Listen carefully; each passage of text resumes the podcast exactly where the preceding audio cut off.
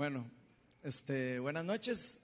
Yo creo que ya me presentaron, pero los que no me conocen, yo soy el pastor de Viña Oeste, Ronald Steinford, y hoy me toca a mí empezar el año con una charla que espero que nos- como que nos despierte, que nos despierte a todos con, con todo esto que viene. Vieran que eh, he estado sintiendo como que este año, pero desde hace rato, vieran que no es algo así como de ahora. eh, incluso cuando estábamos pasando ciertos momentos complicados, estaba sintiendo como que este año iba a ser una gran bendición. Ojalá no me equivoque. Ojalá, ¿cómo es? Ojalá Dios me haga profeta y no, y no mentiroso, para no decirlo como lo dicen todo el mundo. Pero este, la verdad estoy muy, muy agradecido con Dios y, y bueno, aquí estamos todos empezando el año. Espero que todo el mundo venga con buenas eh, ganas de, de empezar el año. Y este, de, como siempre, ¿verdad? Todas las cosas nuevas, los retos y los años nuevos y las cosas, las- cualquier eh, emprendedurismo que uno haga, ¿verdad? Este, de ahí, viene con retos y viene con complicaciones y viene con eh, obstáculos y viene con un montón de cosas, ¿verdad? Y yo no sé si ustedes se, se acuerdan que, por ejemplo, este, lo que le pasó a diferentes personas de la Biblia, pero digamos, por ejemplo, a Moisés, de, imagínense que, que Moisés estaba, no, no, no voy a decir que estaba fin- empezando el año, pero nada más imagínense que está Moisés ¿verdad? el primero de enero y de repente empiezan y le dice Dios, ahora sí papá, vamos, vamos a mandarlo a, ahí a, Faraón y me rescata todo el mundo de Egipto. ¿Ok? Entonces, eh, ¿qué fue lo primero que hizo Moisés cuando le pusieron ese reto? Y ojo que era Dios, ¿verdad? Hay otros retos que uno no siempre está seguro si es Dios, ¿verdad? El que los está poniendo. Pero bueno, en el caso de Moisés, era ese gran reto. ¿Y qué fue lo primero que él dijo? ¡Ay! Como un perrillo, ¿ah? no quería ir. No quería, decía, no, no, yo no tengo la capacidad para hacer eso, yo no puedo, yo no jamás, Dios mío, mande a Aarón que sabe hablar mejor, yo soy medio tartamudo, y me- mejor mande a cualquier otra persona menos a mí. No es así. Bueno, eso normalmente pasa con la mayoría de las cosas cuando uno se enfrenta a un reto. Lo primero que, que nos, que nos enfrenta, digamos, en un reto es la incertidumbre, el miedo. Y el miedo, ustedes ya se van a haber dado cuenta que es una de las cosas que paralizan y pueden obstaculizar todo el avance de, de los hijos de Dios y de todo el mundo en general. No solo los hijos de Dios, pero yo, por ejemplo, eh, bueno, eso suena muy bonito todo como dices y todo, pero por ejemplo a mí, eh, hace poco, este, de ahí, eh, algunos de ustedes saben que la empresa de nosotros tomó una decisión como de separarse de los socios, ¿verdad? Se- Separar los socios. Es una empresa que tenía va- varios tiempo de tener cuatro socios y tomamos la decisión de separarnos. Imagínense lo que eso es para, para uno, ¿verdad? Ese reto, ¿verdad? ¿Y cómo hace uno? ¿Y, y cómo? ¿Y por qué? ¿Y, y hará falta? ¿Y, y qué pasa? ¿Y qué va a pasar? ¿Y cómo vamos a hacer? Y, eh, como toda separación, es como un divorcio, ¿verdad? Es complicado. O sea, por más que uno quiera hacerlo lo más fino del mundo y lo más cariñoso, siempre, siempre hay cosas que, que, que levantan ahí sentimientos y que levantan cosas, ¿verdad? Y, y bueno, para no cansarlos con el tiempo, a mí me tocó este, prácticamente liderar el- la parte del- de la redacción de todo el convenio que teníamos que hacer. De, im- imagínense cuando, cuando yo me di cuenta que tenía que hacer eso yo. Yo no soy abogado. Digo, yo soy ingeniero estructural, ya ustedes saben, y- y pastor, pero abogado y hacer eh, cosas de esas cosas, ¿verdad? De, de- de cómo lo pongo y qué dice y qué pasa si esto y todos los en contras y todos los enredos que puedan haber en una cosa de esas, ¿verdad? De este, yo no estaba capacitado para hacer eso. Pero de simplemente dije, bueno, aquí está el reto, aquí voy. Y, y Dios, acompáñeme, ayúdeme. Y no les voy a mentir, este, yo después de todo lo que pasó, eh, sentí que el Espíritu Santo realmente prácticamente usó dones que yo sé que no están activos en mí siempre.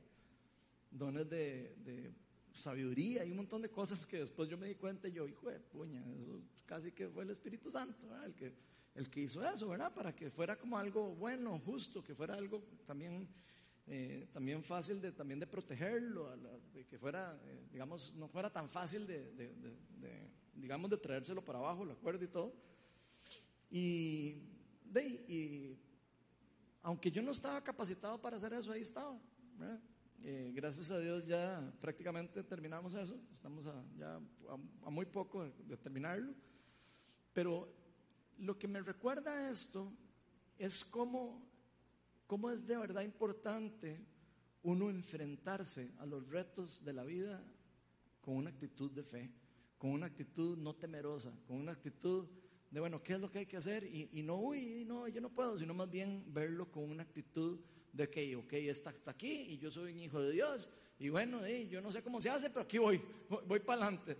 Entonces, por eso la charla de hoy la titulé Enfrentando los retos de la vida con fe. Y vamos a hacer una oración antes de empezar para invitar al Espíritu de Dios a que no solo que me llene con su Espíritu Santo, sino para que también abra el entendimiento de todos los que estamos aquí podamos todos entender, que podamos ser tocados y que podamos ser transformados en nuestra mente y nuestro corazón.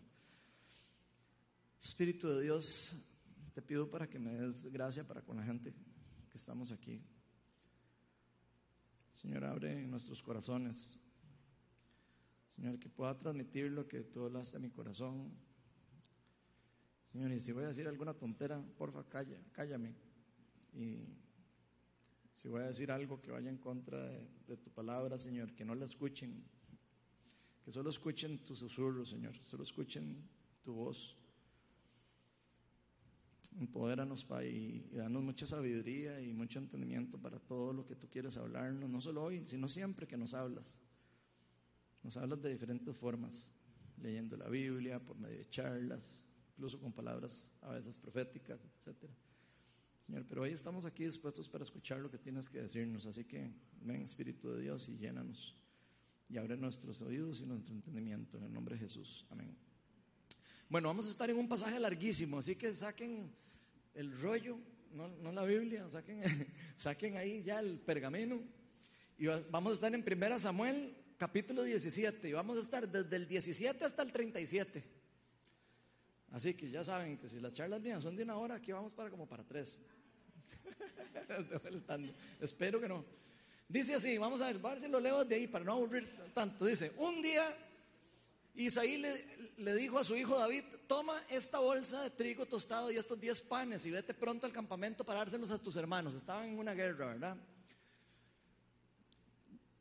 Dice, lleva también estos 10 quesos para el jefe del batallón, averigua cómo les va a tus hermanos y tráeme una prueba de que ellos están bien. Los encontrarás en el valle de Elá con Saúl y todos los soldados israelitas peleando contra los filisteos.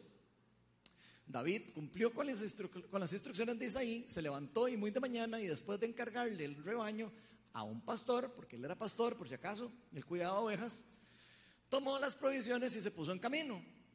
Llegó al campamento en el momento en que los soldados, lanzando gritos de guerra, salían a tomar sus posiciones. Los israelitas y los filisteos se alinearon frente a frente. David, por su parte, dejó su carga al cuidado del encargado de las provisiones y corrió a las filas para saludar a sus hermanos. Nada más imagínense esa escena, ¿eh? el, pastorcillo ahí, todo metido en todo un ejército, ¿verdad? Eso es más o menos lo que está pasando ahí. Mientras conversaban, Goliat, el gran guerrero filisteo de Gat, de Gat, salió entre las filas para repetir su desafío y David lo oyó.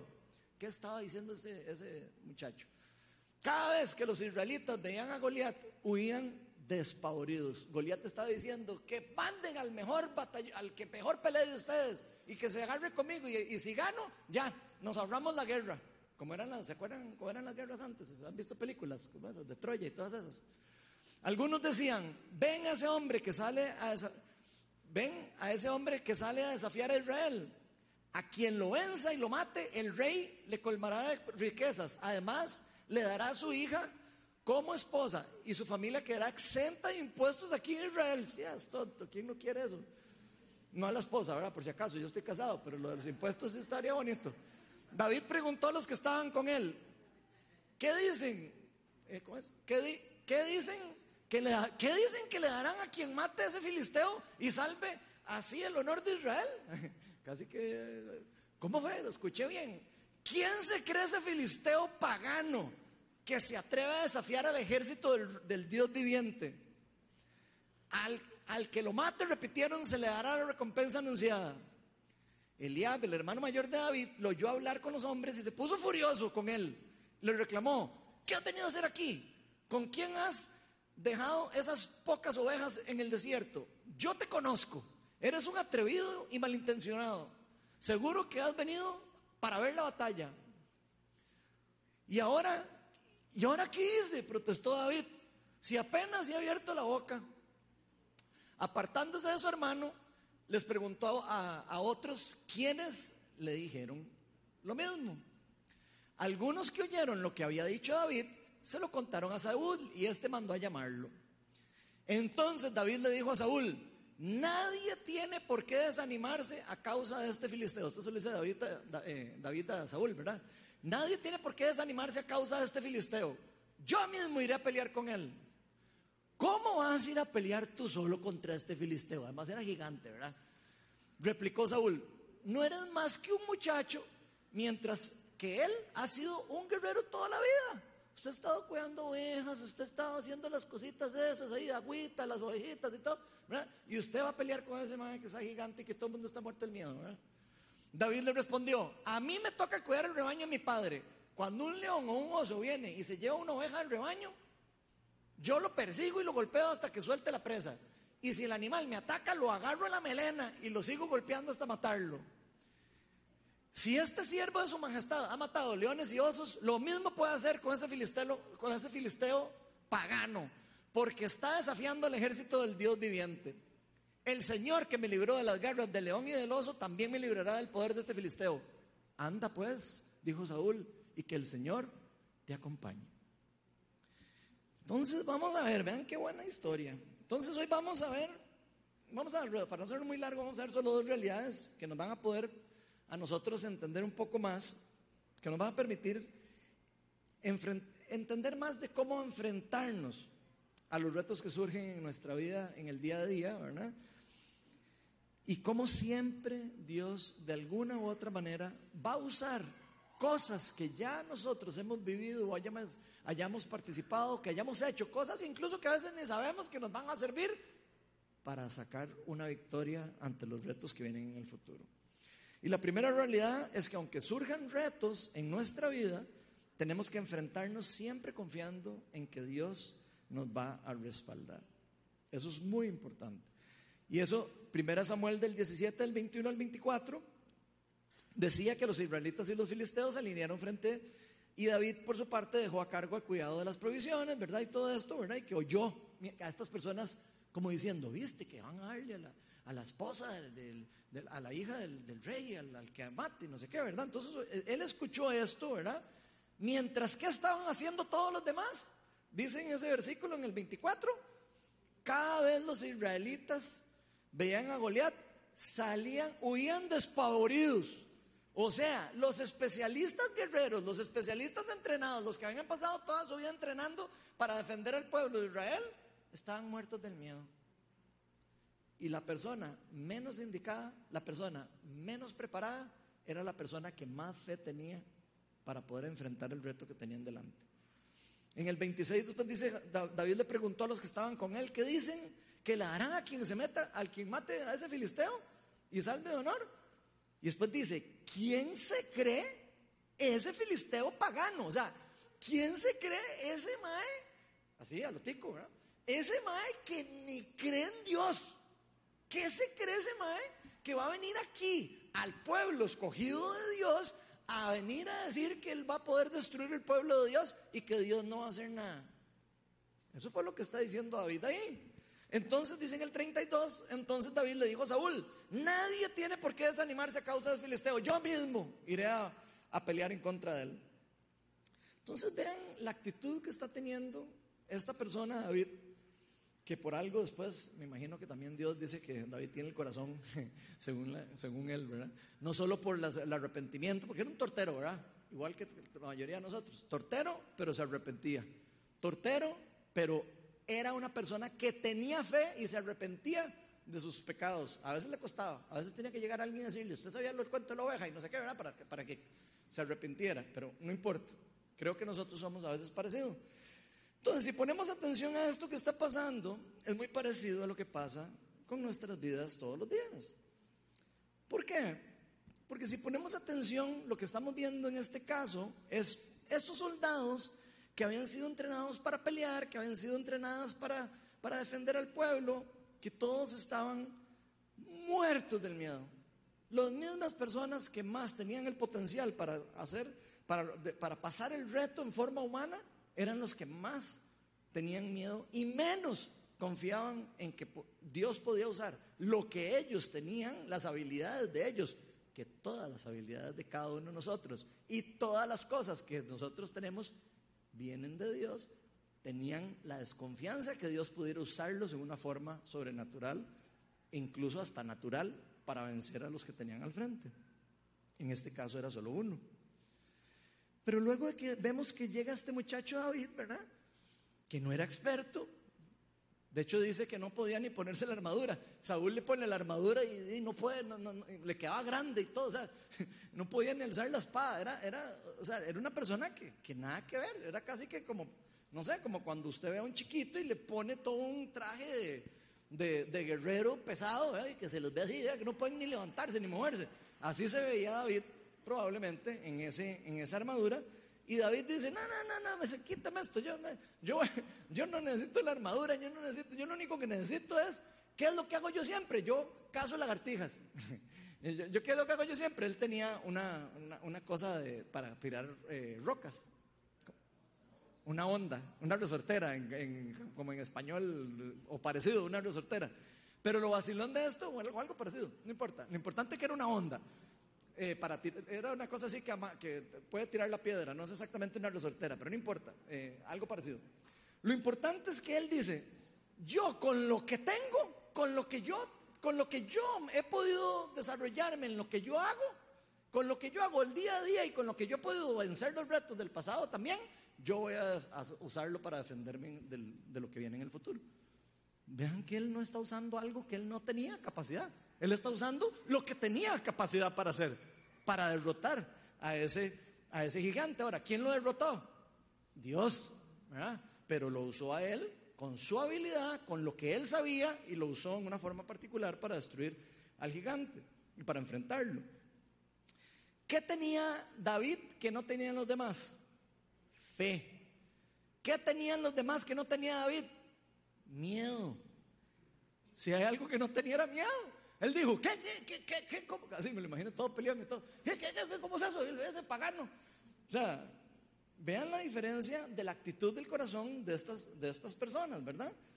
Y es un hecho que David nunca había peleado con un soldado. O sea, eso de fijo. Vea que los hermanos dicen, ay, sí, ya vi para qué vino aquí, ¿verdad? Usted viene aquí solo para echarse los toros. Aquí, desde aquí, va jalando de aquí. Eso es lo que le están diciendo a él, ¿verdad?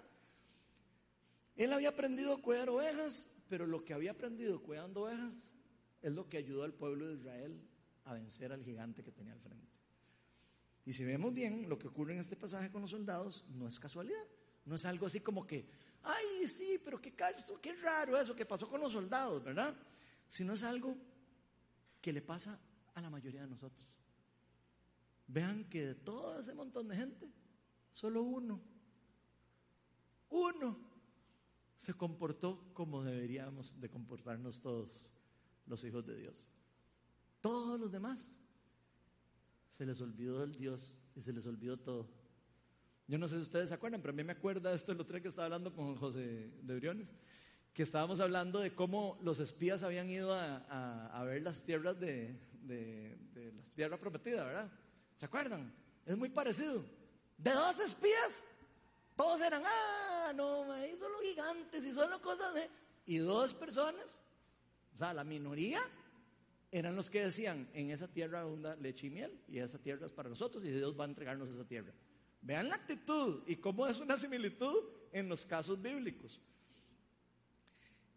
Y si prestamos atención a cómo nos pasa a nosotros en nuestra vida, nos vamos a dar cuenta que la mayoría de las veces que se nos presentan retos, que se nos presentan dificultades, especialmente cuando no hemos sido usados en algo parecido a lo que se nos está enfrentando el reto, la primera reacción de nosotros es, aquí yo voy rayando. Aquí yo voy, porque qué? Yo no tengo la habilidad para hacer cosas de abogado, ni tengo habilidad, ni tengo tiempo, ni tengo ganas, ni tengo... ¿O no es así? ¿O solo me pasa a mí? Todos somos así, o la gran mayoría. Que cuando se nos presenta un reto, uno duda, ¿lo podré pasar? Esto. Hasta aquí llego. Ya de aquí no paso. Ya, este es el reto del año. Ya, aquí quedé. Y vean lo que dice 1 Samuel 17, 24. Cada vez que los israelitas veían a Goliat, huían despavoridos. Exactamente igual que la actitud que a veces muchos de nosotros tenemos.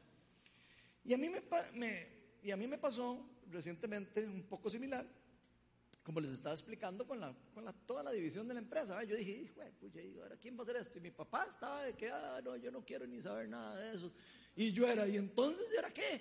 Y, el abogado, ¿verdad? Como todos los abogados, no quiero, muy buenos, muy buenos, pero los abogados van ahí a marcha, a marcha primera, ¿verdad? Y, ahí, y, uno, y uno, más, ya tienen eso. Y así, mañana vamos a ver, ¿verdad?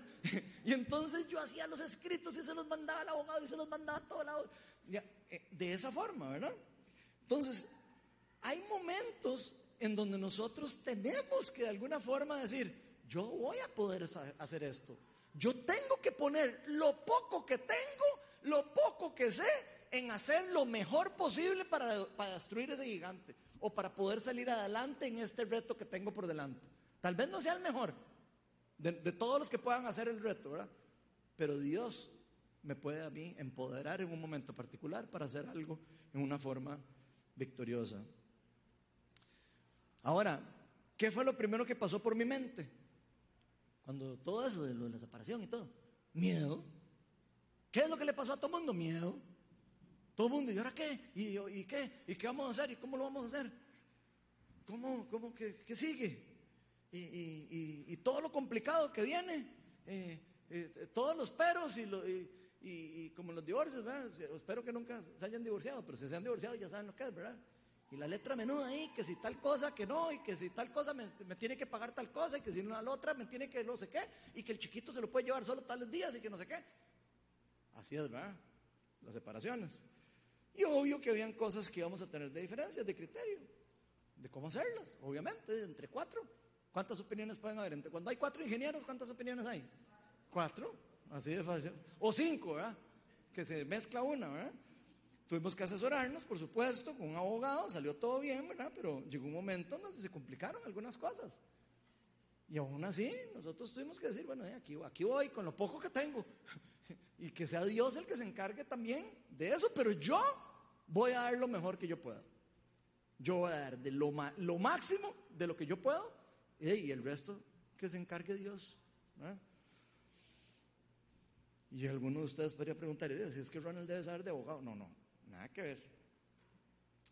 Pero lo que sí tenía, y sí se los puedo decir, era fe. Podía estar asustadillo y todo, pero yo tenía fe de que todo iba a salir bien y que era un plan de Dios también lo que estaba pasando. A mí me tocó redactar muchas cosas y bueno, y al final de cuentas, de verdad yo siento que el Espíritu Santo me, hasta siento que me dio en, cierto, en ciertos momentos, vi eh, como el mover del don de palabras de sabiduría moverse en algunas ocasiones. Digo, no es que los digo que yo soy el gran sabio, ¿verdad? Les estoy diciendo, ¿saben cómo son los dones, verdad? Que se activan a veces y se desactivan, ¿verdad? Entonces no crean que es que ando jugando sabio, pero sí, yo sí pude ver los dones activarse y cosas que yo decía, pero ¿esto de dónde? Esto yo no sé cómo salió. Impresionante. Y obviamente en unos retos de ese tipo uno quiere tratar de hacer las cosas bien, uno no quiere tratar de que nadie salga perjudicado. Y aunque hayan ciertos momentos, de siempre va a haber eh, forma de que eso salga de una forma buena. Pero esto no pasa si nosotros no sabemos quién es el que está detrás de nosotros. Así de sencillo. Si usted cree que atrás de Ronald está Ronald, a la pucha, qué miedo. Si usted, John, dice, es que atrás de John está John, qué miedo. Y no es por, no es por ser malo con John, es que John es un simple mortal y Ronald es un simple mortal y cualquiera de nosotros somos unos simples mortales al final de cuentas. Pero un simple mortal, empoderado, escogido, con el Espíritu Santo, ah, eso es algo diferente. Ahí empieza a cambiar el asunto, ¿verdad? Y creo que a nosotros se nos olvida mucho nuestra identidad como hijos de Dios. Por eso cuando entendemos que Dios está del lado de nosotros, cuando Dios está cuidándonos, cuando Dios está obrando todas las cosas para el bien de quienes le aman, como dice Romanos, ¿verdad? Y que somos parte de su ejército, que Él sabe que es un soldado del ejército de Él el que está peleando, no es ahí cualquiera el que está peleando, podemos enfrentar cualquier reto que surja con fe, por supuesto. Y vean que eso fue exactamente lo que hizo David. Él era experto en cuidar ovejas, no sabía absolutamente nada de, armas y de ser soldado, y vean lo que terminó ocurriendo. David no era como Aquiles, ¿han visto Aquiles, el de, Troya? Que sale Brad Pitt y brinca así, así. ¡Pa! Y, pa, y le pega la, todo lado, no falla ni una, ¿eh? Aquiles, ¿se acuerdan? David no era Aquiles, digo por si acaso, por si acaso usted está leyendo ahí la Biblia, usted dice, ah, sí, pues que era Aquiles, así cualquiera, ¿verdad? Aquiles se hubiera echado Goliat de un solo tiro, ¿verdad? Seguro, desde largo y todo, si no hubiera tenido ni que correr. Pero no, David no tenía esas habilidades. David lo que tenía era fe, seguridad y tenía completa seguridad de que ese pagano filisteo no iba a poder ganarle al rey al, ejército del rey del Dios viviente, como lo dijo él. Pero a nosotros se nos olvida que tenemos un, un rey, que tenemos un Dios, que tiene poder, que tiene autoridad y que cuida a quienes le siguen, que cuida y que ama a sus hijos. David era un simple pastor, pero fíjense cómo sus experiencias de vida, cosas que todo mundo hubiera dicho, ay, ¿para qué le va a servir a usted ser pastor de ovejas? ¿Ya vieron para lo que sirvió? ¿Para qué le va a servir a usted de repente entender ahí, abrirle, cerrarle la puertita a las ovejas y, y que, ah, bueno, ah, con eso aprendió lo que necesitó para en un futuro tener que derrotar a un gigante. Y no crean que todos nosotros no estamos aprendiendo cosas en los retos que hemos eh, pasado alrededor de nuestra vida que nos están dando armas para en un futuro venir y derrotar a un gigante. Eso es muy importante. Incluso hasta, hasta a David le da cólera de ver cómo los demás estaban tan desalentados. O sea, David probablemente dijo, pero ¿qué le pasa a estos maes? O sea, yo sé aquí el, el enanillo, no era, eh, David no era nano, pero yo me lo imagino así, a la par de todos esos maes, ¿verdad? Me lo imagino ahí como todo enclenque, ¿verdad? A la par de, de, Saúl, que era todo grande, ¿verdad? Y, y torísimo, ¿verdad? Según lo que dice la Biblia, ¿verdad? Y, él ve a todas esas personas súper preparadas y todo, muertas de miedo, sin fe, y como diciendo, ay, ya llegó el rato, ya me morí, ya me morí, ya, hasta aquí llegué. 2022 se acabó el mundo. Esa es la actitud que están teniendo los, los israelitas. Vean lo que dice 1 Samuel 17, del 26 Versículo 26 y 32. Estoy brincando versículos para que no se asusten, pero ahí se los van a poner. Dice, ¿quién se cree ese filisteo pagano que se atreve a desafiar al, ejército del, del, Dios viviente? Y entonces, después en el 32 dice, David le dijo a Saúl, nadie tiene por qué desanimarse a causa de ese filisteo, yo mismo iré a pelear con él. ¿Y qué pasó después? David mata a Goliat, le corta la cabeza. ¿Sabían? Que David agarra y le corta la cabeza a Goliat. Bueno, eso es lo que termina haciendo. Y yo quiero aprovechar para que nos hagamos una pregunta. ¿Cuál es el reto más complicado y más temido que tenemos para el 2023? Yo quiero que usted piense por un momentito y que usted visualice cuál es el reto más grande al que usted en este momento se está sintiendo amenazado o amenazada. Y piénselo. ¿Es un problema financiero? ¿Será un problema de que no ha podido entrar al colegio o al trabajo o, que lo echaron del trabajo? ¿Será un problema relacional, familiar? ¿Será un problema de, no sé, una pelea con algún amigo, lo que sea? ¿Será una enfermedad que está poniéndosele delante a uno? ¿O será un problema en el matrimonio? Y tal vez uno de nosotros, alguno de nosotros está diciendo, ya sea, sea aquí hasta aquí llegó Ronald, ya, por alguno de esos problemas. Y yo quiero que todos pensemos por un momento en esos retos, incluso en el temor que ustedes y yo hemos sentido cuando escuchamos que viene ese reto. Tal vez uno escucha ahora eh, todas las cosas que están pasando y uno dice, ya va a caer la tercera bomba nuclear y no sé qué. Digo, porque hay mucha gente que es así, ¿verdad? Que ya está como que ya mañana le cae la bomba en la casa, ¿verdad? Pero puede pasar, no estoy diciendo que no. Pero la pregunta es, ¿eso está dominando su vida? Ese temor está dominando su vida. Ese temor a fracasar o no de pasar ese reto está dominándonos a nosotros. Porque lo que más tenemos que tener es fe. Eso es lo más que tenemos que tener. De hecho, es lo único que tenemos que tener. Porque Dios no solo ha venido preparándonos a nosotros por medio de diferentes circunstancias. Circunstancias problemáticas hemos pasado todos, yo creo. Entre más viejos, más hemos, vivido. Y creo que los, que los que son como de mi edad o, mayores, yo tengo 43, saben lo que les estoy diciendo. Tal vez los jovencillos ahí se han dado cuenta algunas cosas, pero entre más uno vive, más se da cuenta uno que los retos no se acaban. Viene uno tras otro.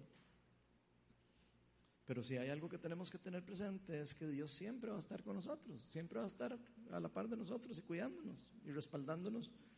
Lo que necesita nada más es que nosotros pongamos a disposición las pocas cosas que sabemos hacer, las pocas cosas que tenemos disponibles, nuestros dos panes y cinco peces, y Él multiplica y hace el resto de Él. Eso es lo que Él quiere. Y por eso debemos tener muy claro la segunda realidad que vamos a ver hoy. Y es que todo lo que hayamos aprendido en el pasado Dios lo va a ayudar o lo va a usar para ayudarnos a vencer retos que vengan en el futuro. Eso es sumamente importante. Y vean lo que dice 1 Samuel 17 del 33 al 37. Dice, ¿cómo vas a pelear tú contra ese filisteo? Fijo, hay algún amigo suyo que le está diciendo, ¿qué? ¿Te estás a punto de divorciar? ¡Ay, qué complicado, mae! Seas tonto, mae. Siempre hay alguien que le, que le dice a uno que uno no puede, ¿verdad? Siempre, siempre aparece alguien ahí Mínimo, mínimo le hace cara como, ay, qué complicado, ¿verdad? Eso. Mínimo, ¿verdad? Eso es lo que está haciendo Saúl, ¿verdad? Él ve todo envalentonado y le hace, ¿cómo que usted va a poder hacer eso? ¿Cómo vas a pelear vos contra esa gigante? No, es a todos los más estos aquí que están muertos del susto. No eres tú más que un muchacho, mientras que él ha sido un guerrero toda la vida. Eso es lo que el mundo nos va a decir. Eso es lo que el mundo le va a susurrar a usted y nos va a susurrar a mí cuando hay un reto complicado ay, no, no es que es, eh, la situación económica es mucho más complicada de lo que usted cree. No hay ahorro que aguante, no hay trabajo que aguante. Eh, viene una crisis financiera y estamos fritos, ¿verdad? Eso es lo que el mundo vende.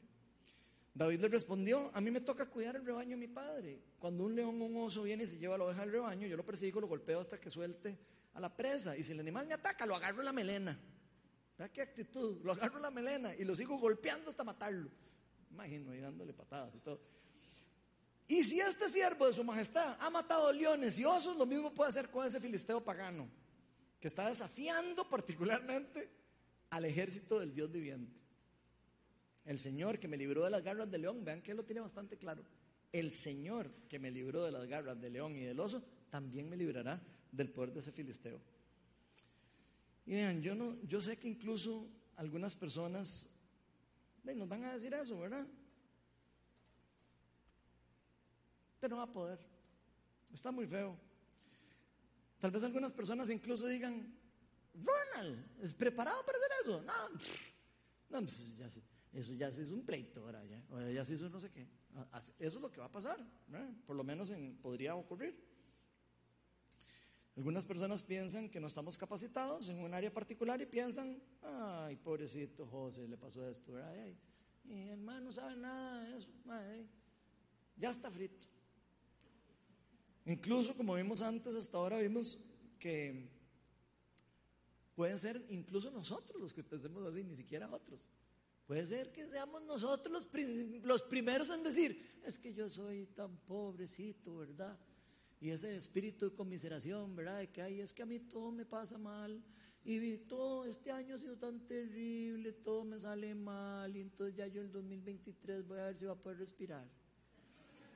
Así, casi, ¿verdad? Y aquí quiero hacerles otra pregunta. ¿Cuántas veces en el pasado usted y yo hemos pensado de esta algo? Vean la verdad. Quiero que piensen ahí, en cosas que ustedes han dicho, uy, qué bronca. De esto no salgo. Ay, que se acabó no sé qué. Y cosas económicas, cosas del colegio, lo que usted quiera. Pero quiero que piense cuántas veces usted se echó a morir y dijo, ya de esta no salgo vivo o viva. La vida siempre va a tener casos de esos.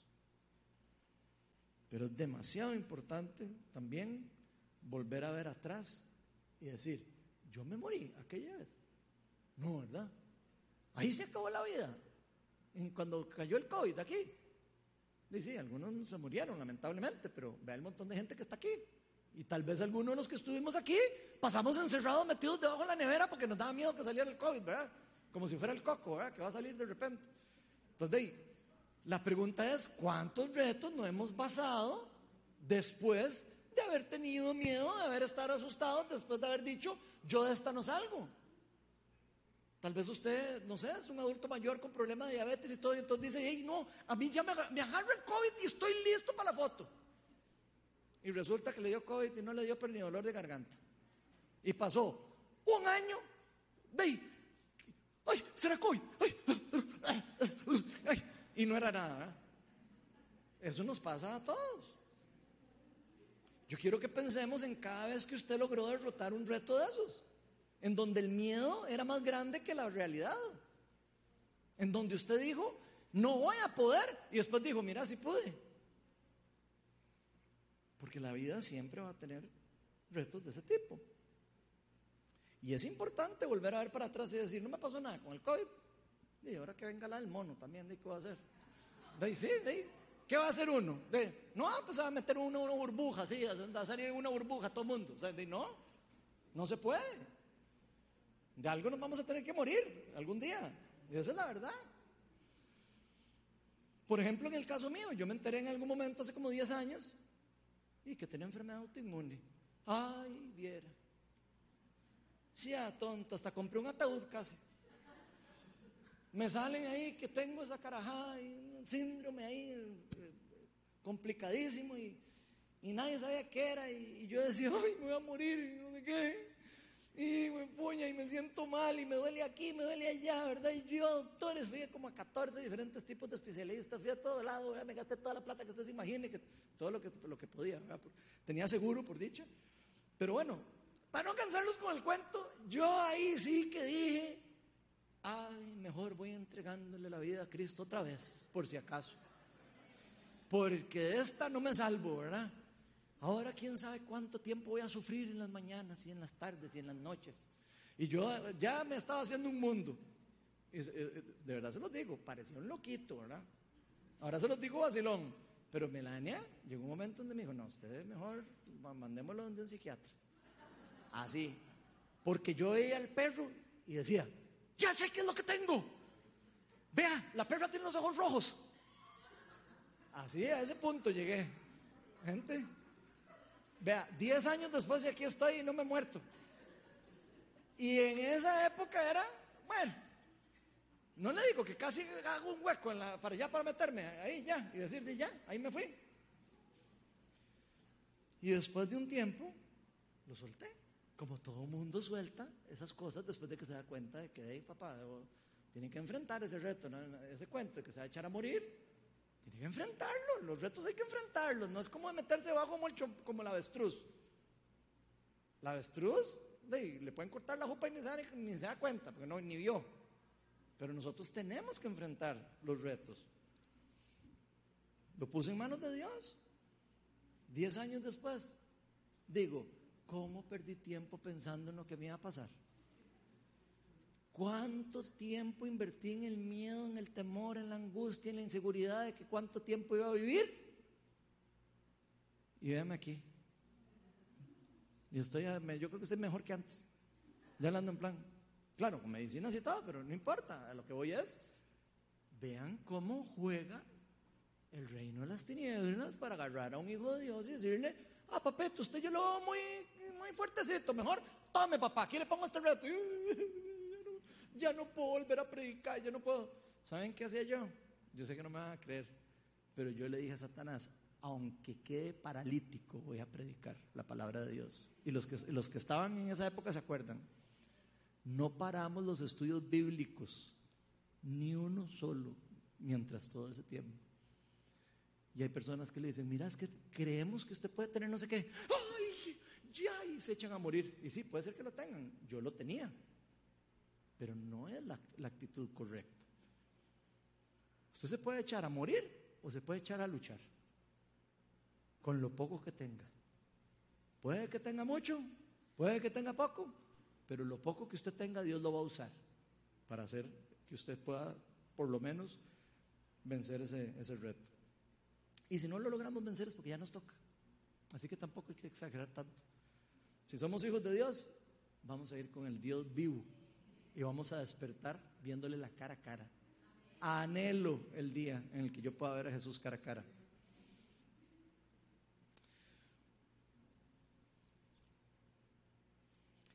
Y gente, el miedo a enfrentar los retos es lo que nos lleva a la parálisis. Yo no sé si usted ha visto alguna iglesia que le tiene miedo a los dones del Espíritu Santo, pero la paraliza. Y lo digo con mucho respeto. El miedo para a cualquiera. Ah, que no es que yo no sé cómo enseñar, que no sé qué, entonces mejor no lo hago. Mm. El temor no es de Dios. La palabra de Dios dice que Él nos dio un espíritu de poder y no de temor. Así que cada vez que sentimos ese temor, deberíamos decirle al Espíritu Santo, ven Espíritu Santo y cambia este temor por el poder que tú me das. Recuérdame que tú eres el que estás conmigo, recuérdame que tú tienes el poder para hacerme a mí salir adelante y recuérdame que no tengo por qué tener miedo. Probablemente si estas personas no hubieran tenido la casualidad de que pasara por ahí un hijo de Dios como David, hubieran perdido la batalla. Goliat hubiera almorzado a cualquiera ahí. ¿Quién se acuerda cuando... Voy a decir algo que las van a regañar. Pero alguno de aquí era peleón cuando era joven. ¿Quién se acuerda cuando uno se tenía que pelear con alguien? Yo, nunca me peleé mucho, por si acaso. Pero cuando usted se iba a pelear con alguien y tenía miedo, ¿qué pasaba? De ahí ya tiene las de perder. Porque usted tiene miedo. Pero ¿qué pasa con los que no tienen miedo? Ah, están listos para que venga y aunque, aunque, le, aunque le ganen, por lo menos el que no tiene miedo tiene ventaja, ¿cierto o no? Y así es, y así es con el reino de las tinieblas. ¿Le tenemos miedo a Satanás? Ay, papá, si usted le tiene miedo a Satanás, mejor métase a los discipulados que tenemos aquí para que se le quite el miedo, para que usted pueda agarrar y decirle a Satanás en la autoridad que usted tiene en Cristo, decirle, usted a mí no me toca. Si usted tiene miedo de ver algún día una persona demonizada o lo que sea, métase a los discipulados para que un día usted pueda decirle a la persona, no a la persona, al demonio, fuera en el nombre de Jesús y que esa persona sea sana. Eso es lo que hay que hacer. Si usted tiene miedo a algo, enfréntelo. No se, no se esconda. Y yo me pregunto cómo queremos reaccionar nosotros con los nuevos retos que vienen. ¿Qué actitud queremos tener? ¿Queremos tener la actitud del gran pueblo de Israel? ¿O la actitud del pastorcillo valiente? Y no estoy diciendo que yo, estoy hablando de David. Estoy hablando de David, pero ¿cómo quieren tener nosotros? ¿Ah? Tengamos claro que aunque nosotros no seamos expertos o profesionales o especialistas en las áreas de los retos que vayan a venir para este año, para los que están todavía pasando un reto, puede que muchos de nosotros estemos pasando por un reto todavía. Y falta, ¿ok? Agarren esta charla y repasen y digan, ok, voy a hacer esto y esto y esto, y los que vengan ya va a estar más listo para cuando vengan. Porque aunque no seamos profesionales en las áreas de los retos a los que nos enfrentamos, Dios siempre va a usar todos los recursos que usted tenga, los, incluso de personas a la par suya, personas que le pueden ayudar, personas que pueden usar los dones con usted y pueden ayudarlo también. ¿Para qué? Para que tengamos y salgamos victoriosos de esos retos. Ven el caso de David, y ya casi voy a terminar. Es 1 Samuel 17, 34 al 36 dice, David le respondió, a mí me toca cuidar el rebaño de mi padre y toda esa historia, ¿verdad? Cuando un león y un oso vienen y se lleva la oveja del rebaño, yo lo persigo, lo golpeo hasta que le suelte la presa Y si el animal me ataca, bueno, que se agarre, ¿verdad? Porque le agarro la melena y lo golpeo hasta matarlo. Y si yo puedo hacer eso con un oso y puedo hacer eso con un león, imagínense lo que voy a hacer con ese gigante, horrible, feo. No sé si era feo Goliat, pero yo me imagino que sí. Yo no sé por qué yo me lo imagino feo, me lo imagino así, todo así como un... No dice la Biblia que era como Saúl, ¿verdad? Que era guapo y no sé qué, ¿verdad? A Goliat no lo describe como que era guapo, entonces ya yo me lo imagino feo.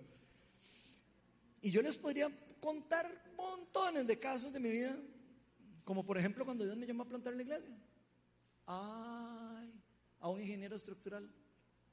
Mire que lo necesito plantar la iglesia, vamos a plantar la iglesia la Guasima. Yo, vamos, señor. Sí, igual. Yo, no, no, no, no, véngame con ese cuento. Aléjate de mí, voz de Satanás. Eso es lo primero que hace uno. Porque uno dice, no, no, no, ¿cómo yo? Si no sé nada, pastor, no sé nada de, nada. No, no, no, Dios guarde. Y la gente, yo sé que la gente, no me lo decía, pero yo sé que la gente pensaba, ¿qué embarcada se está pegando este mal? Se los aseguro. Se los aseguro, gente.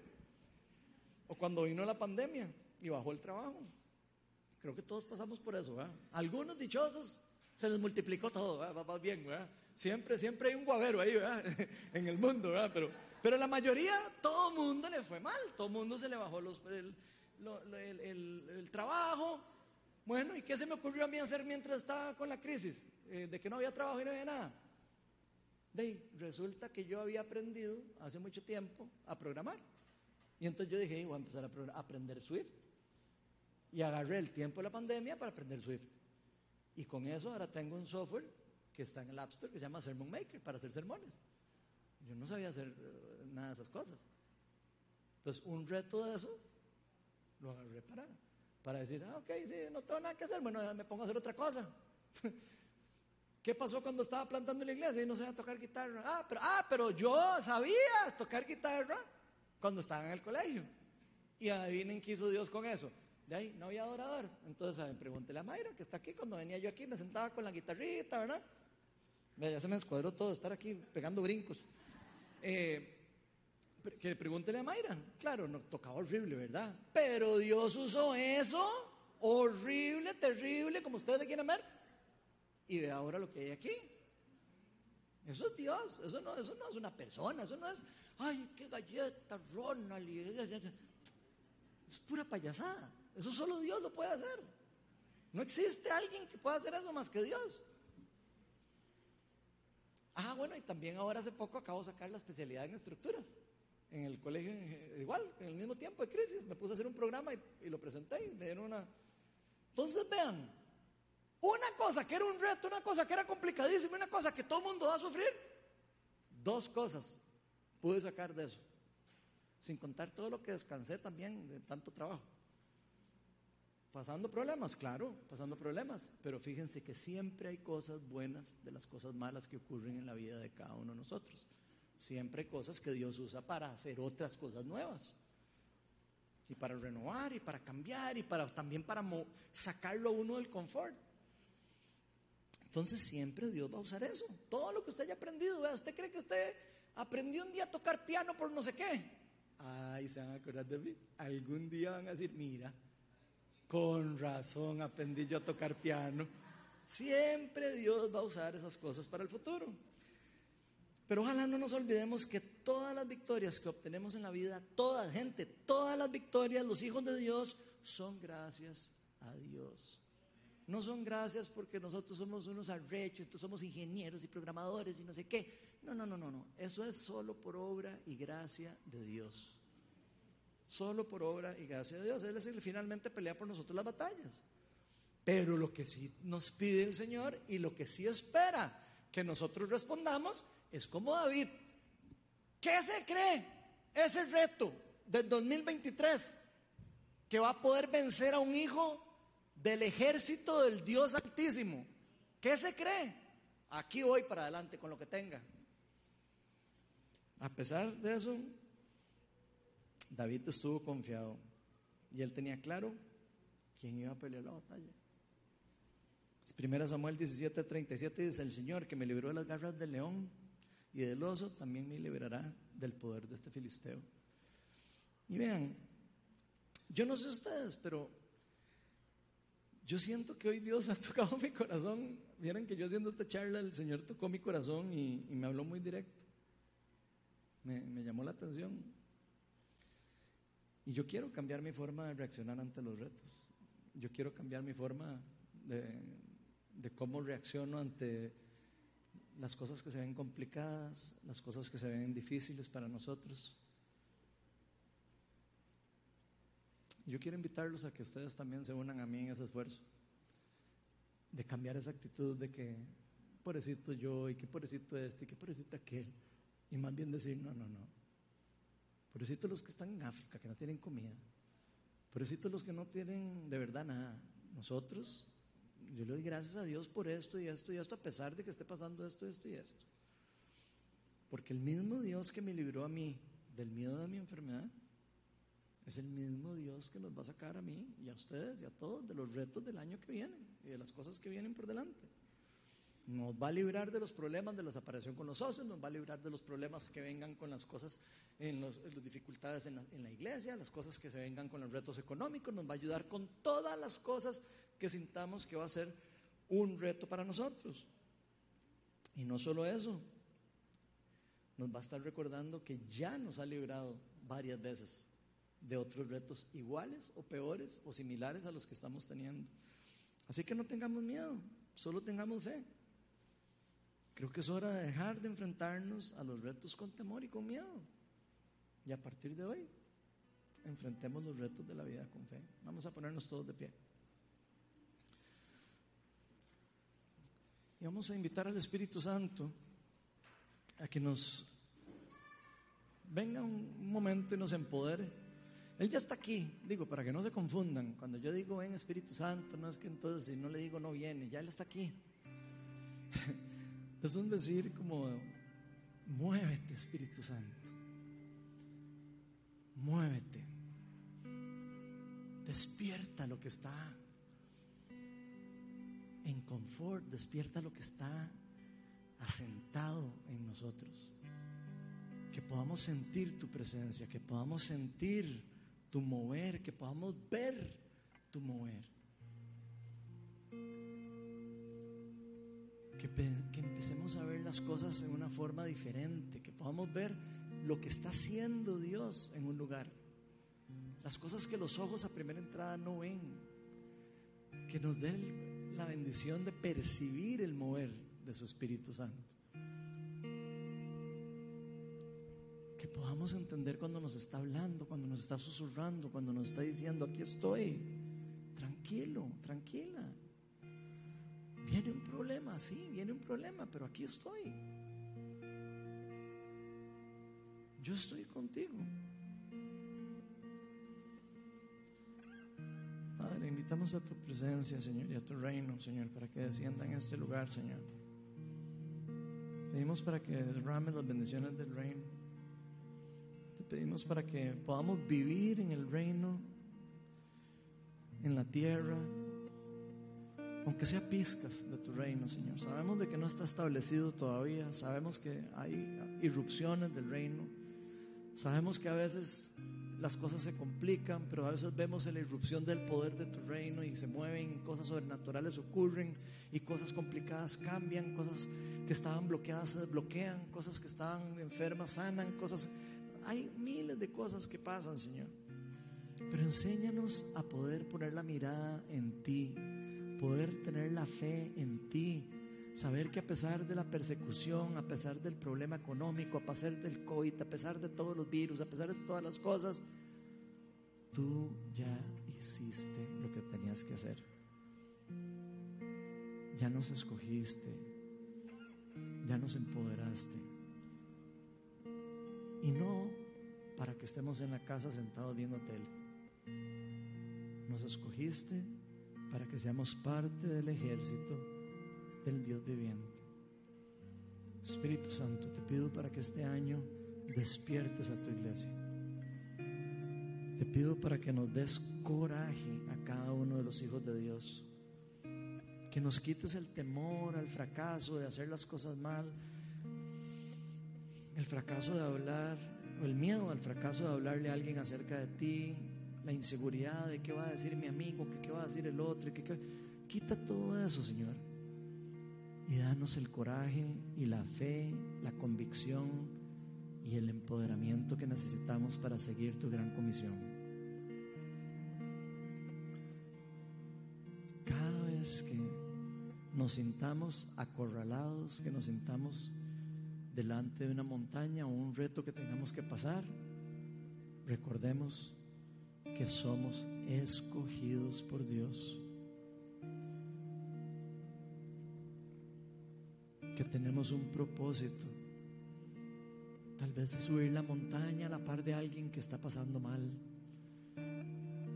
¿Y quién estaría a la par de esa persona si no existiera un hijo de Dios que también está pasando ese mal problema a la par? Dios hace citas divinas y permite a veces que cosas ocurran para que hijos de Dios estén a la par de otras personas. No perdamos de vista lo que Dios está haciendo en las cosas buenas, en las cosas malas que vivimos. Espíritu Santo, ven. Trae refrescamiento, trae fortaleza para este año, Señor. Todas las cosas que nos hemos querido atar o que nos hemos querido quedar atados del año pasado, Señor, te pido para que las rompas en este momento y que nos des valentía, que nos des fe, que nos des todo lo que necesitemos, Señor, para que este año 2023 sea el año de la destrucción de todos los gigantes todos los gigantes. Desde ya declaramos que todos esos retos, todos esos gigantes que van a aparecer delante de nosotros, nuestro Dios es quien nos va a quitar, destruir, romper, pero usando nuestra fe.